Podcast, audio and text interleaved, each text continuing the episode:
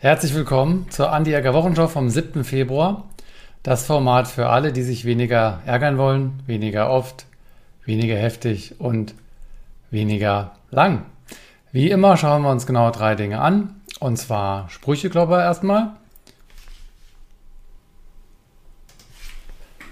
Das ist ähm, das Zitat der Woche. Dann haben wir das Theoriehäppchen, das ist also ein neues Lernangebot und Praxisanekdötchen beziehungsweise die kleinen Ärgernisse aus meinem eigenen Leben.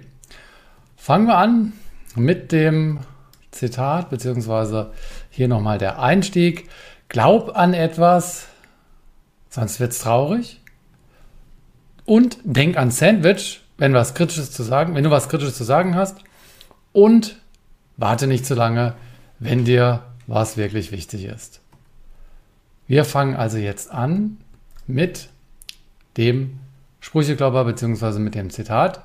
Und, das machen wir ein bisschen größer, dass wir es besser sehen können, es stammt von Kaepernick, einem Footballspieler, Quarterback, der hat, äh, wurde der von Nike quasi gedraftet für ein Zitat und das heißt, believe in something, even if it means sacrificing everything. Hintergrund war, er gehörte zu denen, die sich hingekniet hatten bei den Hymnen und daraufhin hatte der sein, sein Footballverein auch rausgeschmissen aufgrund des politischen Drucks. Er hat also seine ganze Footballkarriere geopfert für seine politische Überzeugung, ähm, aufzustehen für eine rassismusfreie Gesellschaft. Also, was heißt das für uns, für dich, für mich? Believe in something, even if it means sacrificing everything. Wofür würdest du alles geben, sogar dein Leben? Falls dir spontan nichts einfällt, was könnte es vielleicht sein? Und falls dir immer noch nichts einfällt, könnte genau das der Grund sein, warum dein Job scheiße ist? Wir wissen es nicht genau. Wir können auf jeden Fall nochmal in die App reingucken und schauen, wo du die ähm, Zitate finden kannst. Und zwar geht das, wenn wir hier drauf gehen, auf Ärger, auf äh, Extras und dann Medien durchforsten und dann bei Zitaten. Und hier kannst du alle einsehen. Du kannst dir die auch jeden Tag zuschicken lassen. Das geht hier über Extras und Zitate erhalten. Und da ist dann die richtige Seite drin. Passe ich gleich noch an. Muss ja nicht gleich alles funktionieren heute hier. genau, da gibt es also die Zitate. Machen wir weiter. Und zwar kommen wir zum Theoriehäppchen. Was wollen wir uns da anschauen? Und zwar in der fünfteiligen Serie zum Thema, wie strukturiere ich mein Feedback? Gut, ging es im letzten Newsletter um dialogisches Feedback. Also nicht monologisch das raushauen, sondern im Hin und Her. Heute geht es um die Sandwich-Technik.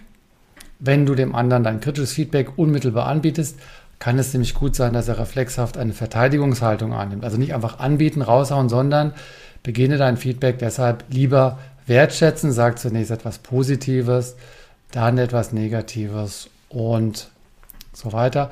Auch das gucken wir uns kurz in der Anti-Ärger-App an. Und dafür gehen wir hier auf Ärger bewältigen, gehen auf Analyze it away und auf Konfrontieren. Und dort können wir hier uns das anschauen, wie das gemeint ist mit der Struktur. Da gab es schon eine Reihe von vorherigen Beiträgen und das ist der aktuelle. Sandwich statt Peitsche könnt ihr dann hier nachlesen, wenn ihr das Abo ausgewählt habt.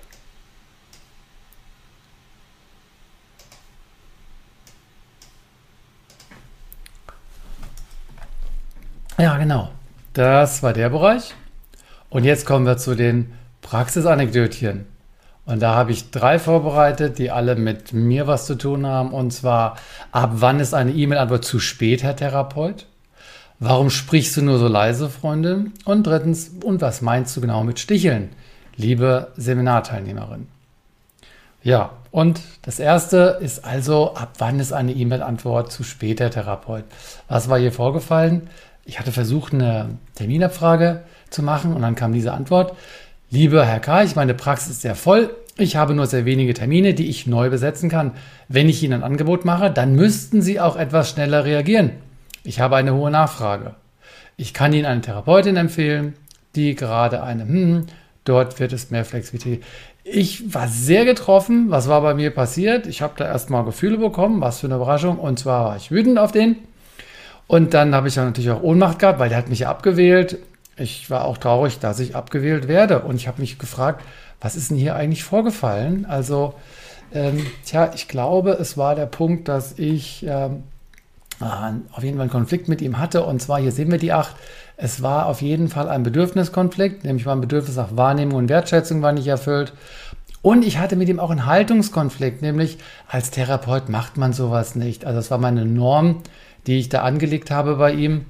Ähm, und da war ich quasi selbst dran schuld, dass ich dann in diesen Konflikt reinkam. Ähm, die hätte ich ja so nicht haben müssen. Es war nicht schnell genug, weil ähm, zwischen seiner E-Mail und meiner lag ein Tag. Das fand ich persönlich jetzt also nicht unverhältnismäßig spät.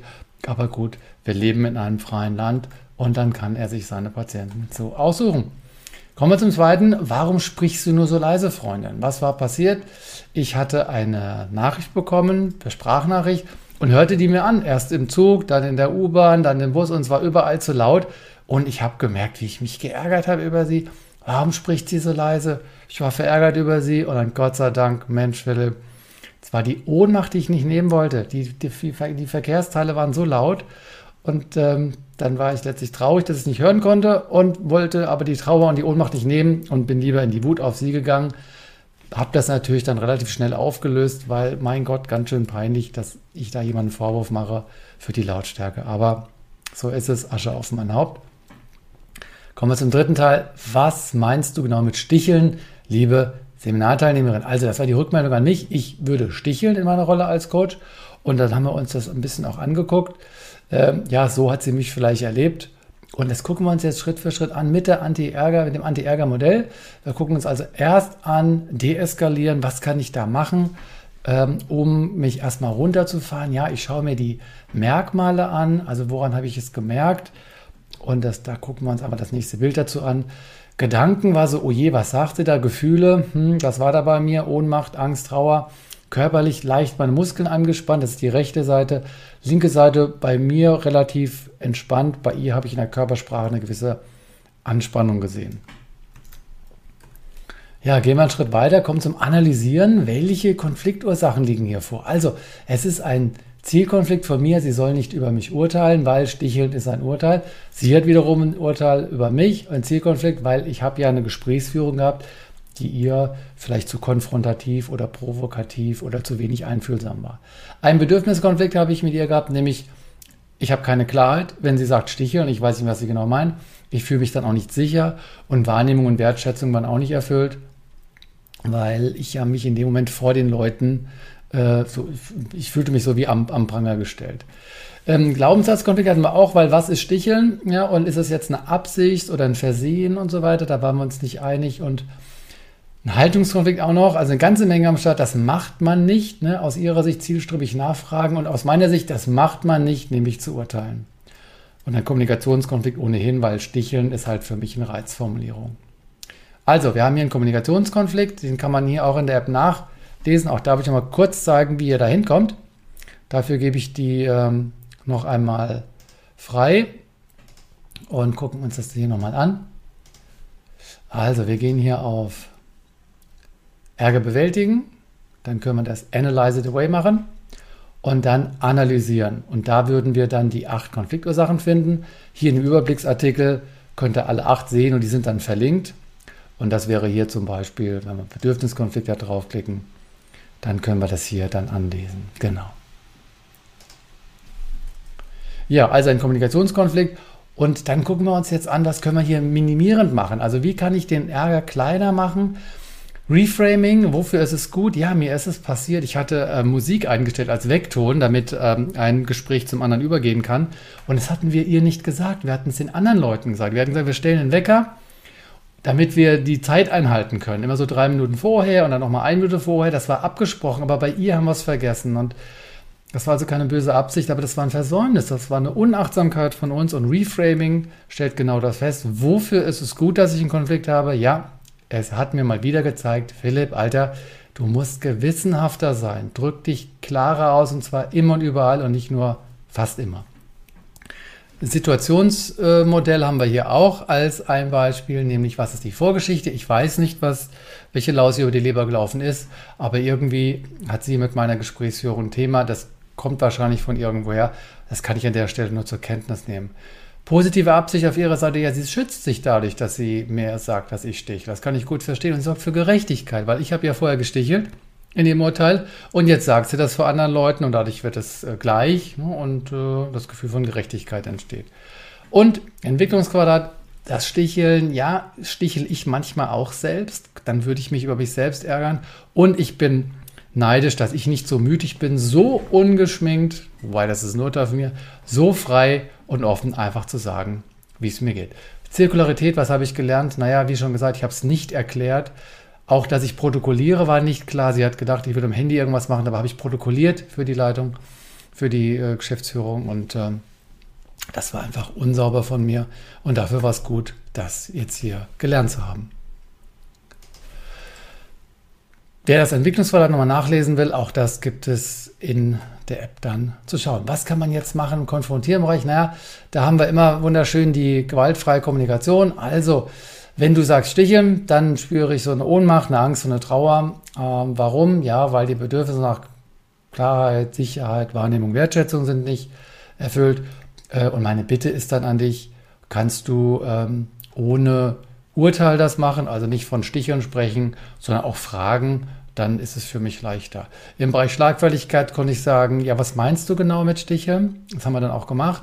Äh, oder welche Beobachtung liegt zugrunde? Ähm, und wenn ich etwas krasser drauf bin, könnte ich mich einfach bedanken. Wenn sie sagt zu mir, ähm, du hast da gestichelt, ich sage ja, danke für deine Rückmeldung. Aber das wäre nicht äh, im Sinne einer bedürfnisorientierten Gesprächsführung oder klientenzentrierten. Ja, was können wir machen? Worauf können wir noch achten beim Feedback geben? Auf die Struktur, die 3W, auf die 4b nach der gewaltfreien Kommunikation oder die fünf Stufen, dass ich erstmal frage, äh, eine, Ein eine Einleitungsfrage, eine Erlaubnisfrage und auch das könnt ihr in der App nachlesen. Ja, als letztes wäre dann positionieren, wie gehe ich damit um, wenn ich ähm, meine, äh, mein Ziel nicht äh, erreiche. Und wir konnten es klären. Wir haben gesehen, dass Anteile auf allen Seiten waren. Und äh, dadurch war das auch gar nicht mehr nötig, weil wir hatten die Beziehung dann an der Stelle auch wieder geklärt. Ja, was haben wir uns diese Woche alles angeschaut? Also einmal hier das Zitat, Believe in something, even if it means sacrificing everything. Also an was Großes zu glauben, bereit sein, alles zu verlieren, weil das einfach eine große Lebendigkeit und Bedeutung und Sinn gibt. Bei der Theorie haben wir uns äh, angeschaut, dialogisieren. Ähm, und dann bei der Praxis der Zeitpunkt, wann hast du zu spät beantwortet, äh, geantwortet, ist ein Tag danach zu spät. Dann die Lautstärke, was hat das mit mir zu tun, wenn ich mich ärgere? Ja, ist meine Ungeduld, meine Egozentrierte an der Stelle und das Sticheln. Wir haben gesehen, hinter dem Sticheln kann was ganz anderes stehen. Zum Beispiel nämlich, dass ich in der Lage bin, auch zielstrebig dran zu bleiben und sie vielleicht nicht, aber eben auch für mich meine Anteile, die ich gesehen habe. Das war die Anti-Ärger-Wochenschau vom 7. Februar. Bisschen holprig diese Woche, bisschen Charme dabei gehabt, aber gut, mit 13 Minuten ist es zumindest nicht ewig lang gewesen und beim nächsten Mal wieder noch professioneller. Am Ende gerne hier eure Möglichkeiten, Rückmeldung zu geben und hier noch die Quellenangaben. In diesem Sinne eine ärgerarme Zeit und bis bald.